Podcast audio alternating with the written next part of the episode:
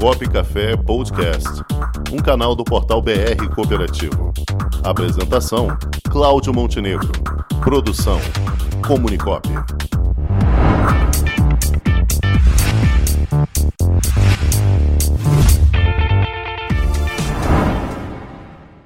E para falar conosco está aqui o presidente do sistema OCB do Mato Grosso, nosso amigo Onofre Cesário Filho. Boa tarde, Onofre. Boa tarde, boa tarde a todos os ouvintes. Primeiramente, um agradecimento a Deus por nós estarmos presentes fisicamente e bem, também de saúde. E eu gostaria de agradecer o duplo C é, os dois Cláudios, né? que está aí na batuta, o Rangel e o Montenegro. Sim, sim. É, dupla extremamente dinâmica. Então, em nome do cooperativismo do Estado do Mato Grosso, do Sistema OCB, nós agradecemos mais uma vez o convite para nós fazermos as nossas elucidações, os, as nossas manifestações dentro de equilíbrio que é sempre necessário em épocas difíceis e também épocas fáceis, né? Sim, sem dúvida. Onofre, hoje você está especialmente convidado a participar, principalmente pela sua atividade profissional. Você é médico, né?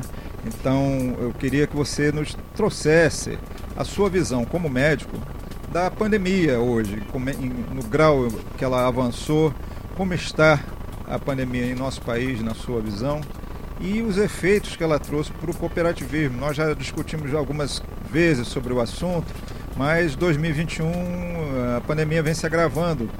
Embora a vacina esteja chegando, ela está chegando em ritmo muito lento e diferenciado em cada estado. Como é que você vê essa questão da pandemia hoje, Onofre? Olha, eu vou traçar um quadro assim bastante realista é, como é sempre nós temos de fazer. Fazer sempre que a gente pode colaborar. Eu vi muitos desencontros, não em, só no Brasil, mas em, em todo, no, todo o planeta Terra, sobre essa pandemia. E olhe bem, essa pandemia tem uma característica que pega uma época de grande comunicação social, de grandes recursos para nós sabermos tudo que acontece no planeta Terra, que ele ficou muito pequeno para quase 8 bilhões de habitantes. Então, eu diria que essa pandemia é muito diferente da gripe espanhola, da Segunda Guerra Mundial, da Primeira e de outras guerras que assim é, nós tivemos no século passado. Essa pandemia é online, todo mundo fica sabendo. Mas olhe bem, o primeiro desencontro que nós temos é a origem do vírus. Isso eu vejo que a origem do vírus seria importante nós sabermos, porque teríamos provavelmente nessa comunicação trans transplanetária uma condição melhor de um regime de prevenção. Mas também tivemos desencontros é, tanto no início da pandemia quanto no meio, e agora parece que com o sofrimento nós estamos aprendendo a ter mais união e junção sobre o problema. Então, são desencontros na, no profissional de saúde, na OMS, na política, nos empresários, nas pessoas leigas, mas que estão vivendo um momento difícil.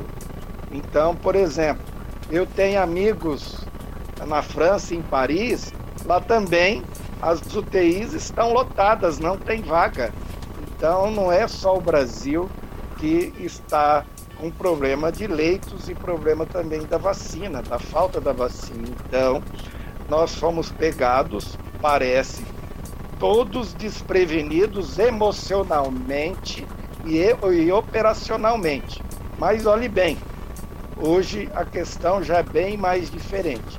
Nós temos uma esperança da vacina e do próprio e da própria prevenção que já sabemos muito. Então aí vem é, o bom senso. fora do senso comum. Sim, porque não adianta nós, nós brigarmos, um está certo, outro está errado, e posicionar se não temos experiência. Então, na medicina, desde a época de, da Grécia, do Egito, é, desde o pai da medicina, de Hipócrates, nós sabemos uma coisa que a experiência de estar cuidando do paciente e essa experiência muitas vezes ela não é, é feita em medidas científicas, porque para você ter um estudo científico demora muito. Então, olhe bem, aí nós é, vamos confrontar com muitos sobre a prevenção. Será que realmente a prevenção, mesmo não tendo dados científicos, mas de experimentação, em algumas cidades a gente viu que pode ter valor. Aí a gente vai ver o que se usa. E essas drogas eu vejo que não são totalmente lesivas, mas também não são totalmente isentas de efeitos colaterais. Mas aí vem o que nossa amiga anterior falou, a parte psicológica, o desespero, o medo que gera mais pandemia. E é uma pan pandemia, uma pandemia que vai se abrangendo o mundo todo. Eu vejo esse é o primeiro elemento. O segundo elemento é a questão do isolamento. Nós tivemos países que não fizeram isolamento, no caso da Suécia, e disse que foi bom. Mas em outras regiões tivemos um isolamento maior e também teve um efeito, pelo menos para esperar até a produção de remédios, que hoje nós estamos tendo dificuldade até de drogas específicas da anestesia para entubar o paciente de oxigênio, será que isso também pode contornar um pouquinho para dar o tempo? Então a gente vê dois extremos, é, muitos conflitos, mas que o ser humano está no meio disso. Aí vem a questão do trabalho, questão econômica. Então, olha bem, essa é uma pandemia que é uma verdadeira guerra sem estourar nenhuma bomba mas que nós estamos sendo, sim, lesados psicologicamente e economicamente e teremos um futuro não muito promissor se não tivermos a cooperação, o entendimento, que ninguém está com uma verdade absoluta, tudo é uma verdade relativa. Então, eu fico pensando, será que o ser humano está preparado para tudo isso, ou nós vamos ter pós-pandemia um desconforto psicológico e isso nós não queremos por ser humano, nós queremos a felicidade. E sobre o ponto de vista da vacinação, Onofre, como é que você vê a chegada dela e, e que ritmo isso realmente vai se tornar algo eficaz? Olha, eu acredito na vacina, porque todas as vacinas, a primeira que foi feita, e depois, olha o caso da poliomielite, são aquela, o Zé Gotinha, né? Sim. Resolveu a questão da polio no mundo. Então eu vejo o caso da varíola, que era extremamente fatal, febre amarela, e nossa, se tivéssemos vacina para dengue, para malária, também para nossa síndrome de é, SIDA, né, que é Sim. a questão da AIDS, nós já tínhamos resolvido muita coisa. Eu acredito na vacina, mas olhe bem, nós estamos num momento de alta tecnologia, mas estamos também com uma condição que os nossos laboratórios fabricantes foram também pegos, né, de uma hora para outra. Então não existe vacina para todos naturalmente que nos países mais desenvolvidos, ou aquele que tem uma população pequena, no caso de Israel e o Chile, consigam vacinar muito mais célere do que o Brasil, a própria União Europeia e Estados Unidos. Mas aí nós temos também muitos conflitos, até que eu digo éticos e econômicos, que o ser humano equilibrado precisa trabalhar melhor. Eu acredito que a vacina, mas as medidas preventivas dentro de um bom senso, mas até avaliando a questão de algum tratamento, que nós temos novas pesquisas, no caso da droga anti-hormonal, no caso do tratamento que nós usamos no tratamento de câncer de próstata, que é o bloqueio hormonal, impedindo o desencadeamento do processo inflamatório, que para algumas pessoas é fatal e outras não. Então, eu diria assim: a medicina é uma ciência inexata, ela depende de experimentos, experiências e depende de cada ser humano, é individual. Eu conheço casos, já conversei com várias famílias que um teve Covid, conviveu com o outro, complicou e até morreu e o outro nada. Está aí com a saúde e não teve a contaminação. Então, é individual, é sistema imunológico dependente e nós temos de fazer a prevenção dentro de um padrão extremamente científico e tem uma razão de ser. É lavar as mãos, higienização, é cuidado com a aglomeração. E se eu fosse o ministro da Saúde, a gente já estava mexendo na questão do, do transporte coletivo. Sem dúvida. Que, adianta? Nós não temos ali o espaço adequado para pessoas e sabemos que o transporte coletivo no Brasil não anda bem há muitos anos. Os leitos hospitalares do SUS foram diminuídos nesses últimos 10 anos uma quantidade. Eu assisti isso como médico.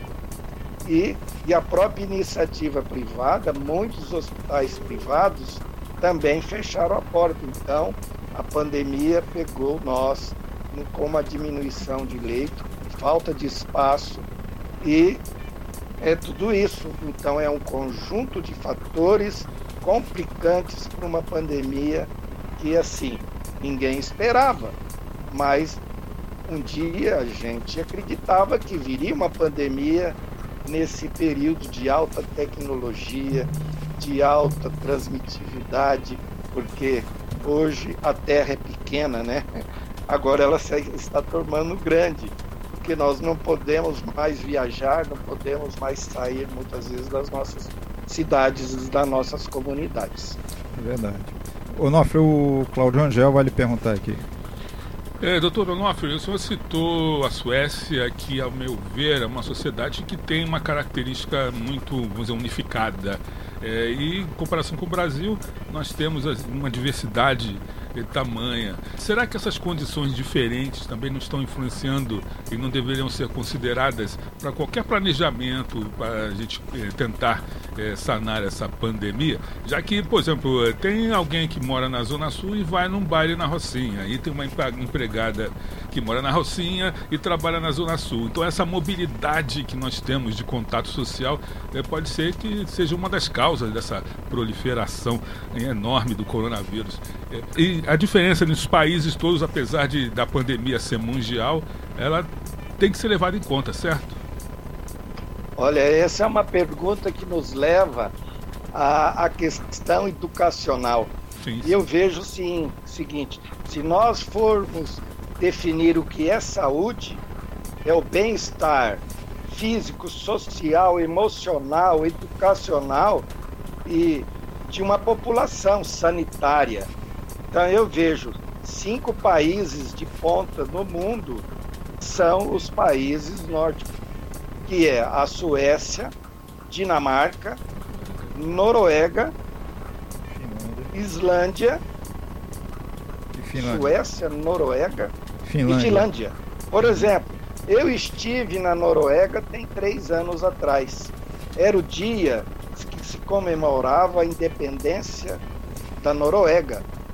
Então, lá em Oslo, eu assisti um desfile que passava em frente ao palácio onde o rei e a família toda estava presente.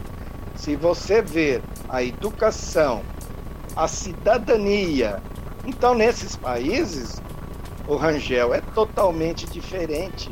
A educação lá é o fator preponderante. Não precisamos ter agressões, como eu já vi em vários vídeos, agredindo alguém que passa na rua sem máscara, que está na praia, está com o seu comércio, é, o ambulante. Então, aqui é uma questão mesmo de educação. A educação sueca é uma outro tipo de educação, é a educação anglo-eslava saxônica que nós temos ali. Então, se fala, olha, você precisa ficar em casa, gente, isso aí não é uma obrigação, é um dever, é autoimposto, é algo que vem de dentro, que vem de cultura, e é isso aí. A pergunta é muito pertinente e a educação resolveria essa pauta com certeza, viu, Cláudio Rangel? É.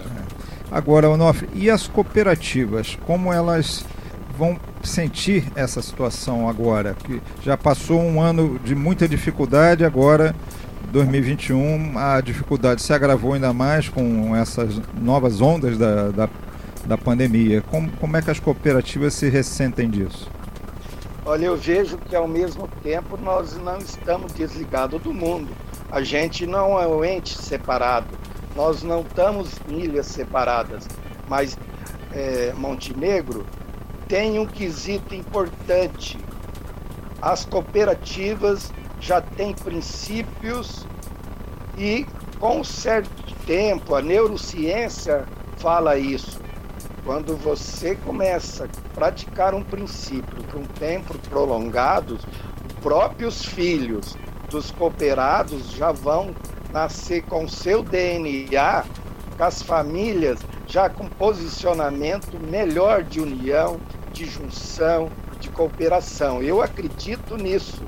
Acredito que as nossas cooperativas se recuperarão muito mais rápido que as empresas mercantis tenho certeza. É tão verdade que vamos para o ramo crédito.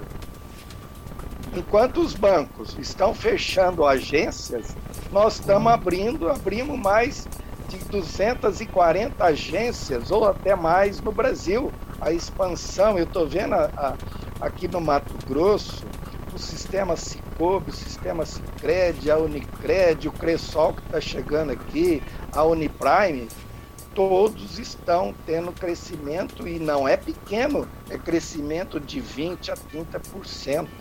Então, olhe bem, o cooperativismo tem esse DNA que foi construído desde 1844, que é o movimento primeiro que instalou a primeira cooperativa, os tecelões de Rochdale. É você ver os princípios que são nobres, é, é princípio humanos, é princípio de solidariedade, de união. Agora, é um princípio de ação. Não adianta só nós sabermos do princípio e não serem eles dentro do momento que é preciso de acionar. Vejo que as cooperativas serão as empresas as primeiras a ser é, recuperadas se alguma realmente está tendo dificuldade, principalmente na área da saúde, porque nós estamos com este momento de sanitário da pandemia. Muito bem. Agora, para a gente fechar aqui, Onofre, e a sua visão sobre o novo ministro da Saúde, o doutor Marcelo Queiroga, que é oriundo do sistema Unimed, é um cooperativista por natureza. É, você sente aí que teremos alguma surpresa pelo fato de ser alguém que tenha a, vivência cooperativista no seu dia a dia, estando à frente dessa pasta tão importante hoje, talvez a mais importante do momento? Eu vejo que ele terá dois momentos. O momento que agora, o aqui agora, aquilo que você falou é, no início da, de um filósofo muito respeitado, é que nós temos de cuidado aqui agora. Falta de leitos, por que, que faltaram leitos, por que está faltando oxigênio, por que está faltando medicações para entubar pacientes, correto? E isso tem de ver se não é o egoísmo econômico de alguns dirigentes políticos operacionais que muitas vezes numa oportunidade, numa guerra, ganham muito dinheiro. Você sabe que na Segunda Guerra Mundial, na Sim. Primeira, não houve só perda econômica, houve perda de vidas e econômica para os países que perderam. Sim, Mas para os países que ganharam, teve muitos ganhos. Naturalmente, que a pandemia, o pessoal está ganhando dinheiro. Eu vejo os supermercados, a indústria farmacêutica. Será que isso, contrapondo a vida, o profissional de saúde que está lá, é coisa altruísta? Isso é um egoísmo. E acho que, primeiro, esse elemento tem de contaminar o nosso ministro da Saúde, o Queiroga. Segundo, a questão da vacina. Nós precisamos ter vacinar toda a população brasileira que pode ser vacinada. Então, olhe bem, vacinar crianças ainda é interrogado, mulher grávida ainda temos alguns jovens, mas no futuro, com a melhoria, com os experimentos e sabemos as respostas imunológicas, temos de vacinar a maioria da população.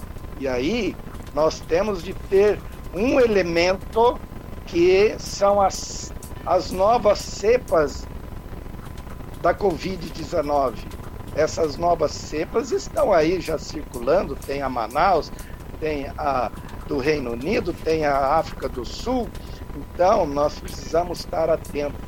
E, e essa atenção do ministro, do governo, dos governadores, dos municípios, do, dos prefeitos, dos vereadores, não pode ter egoísmo na frente disso e nem uma economia que alguém ganha em detrimento de alguém que está prestes a perder a vida. São famílias é, que estão realmente sofrendo. Então, olhe bem, minha posição final é para homens de coragem, e de altruísmo. Todas as pandemias precisa ter gente do bem, gente que vê o próximo, o seu vizinho. É isso. Isso não é fácil, porque o egoísmo ainda predomina no planeta Terra. É uma questão de evolução, não de revolução, é de evolução. É então, muito obrigado. Se tiver alguma pergunta, estou aqui para responder. É isso aí. O nosso, nosso horário está expandindo ao extremo. Vamos agradecendo aqui a sua participação, como sempre, extremamente elucidativo, importante, trazendo informações muito pertinentes, um, uma análise sempre profunda que você nos traz aqui. Nós ficamos muito honrados com a sua participação sempre, viu? Obrigado. Eu que agradeço. Ficamos aqui aguardando a sua próxima participação. E vamos em breve aí falar novamente aí sobre a, a Faculdade do Cooperativismo aí do Mato Grosso, a, a EICOP, as suas iniciativas, os eventos que vocês estão planejando para esse ano. E, se Deus quiser, vamos ter muitas notícias boas aí ao longo do ano. Tá bom? Sim, se eu posso falar mais 30 segundos. Claro. Gostaria que dúvida. a próxima seria sobre a nossa rede internacional cooperativa desenvolvida no Brasil, Sistema OCB Mato Grosso, Sistema OCB Nacional. E esse é um projeto de uma rede de educação a nível mundial para a CI e também sobre sustentabilidade alimentar, tanto a nível interno como externo. E a terceira é uma coisa interessante, é buscar novos países que ainda não estão na Aliança Cooperativista Internacional, principalmente 10 países árabes, para que nós faremos no futuro a melhoria do cooperativismo mundial. Ótimo. Obrigado. Então já está intimado, agora em abril vamos tocar nesse tema. Perfeito. Tá bom? Um forte abraço, Onofre. Tudo de bom para vocês aí no Mato Grosso. Tudo de bom, Onofre. Com o esporte aprendi que cooperar é a grande sacada e que as maiores vitórias vêm quando a gente se une. No cooperativismo também é assim. Mais do que um modelo de negócio, o COP é um jeito diferente de empreender e está espalhado por toda parte do campo à cidade, nos produtos e serviços, facilitando a nossa vida e gerando renda para muita gente. O Guga Kirten e quase 15 milhões de brasileiros já são COP. Vencer você também. Tudo ao seu redor já é. Somos.cop.br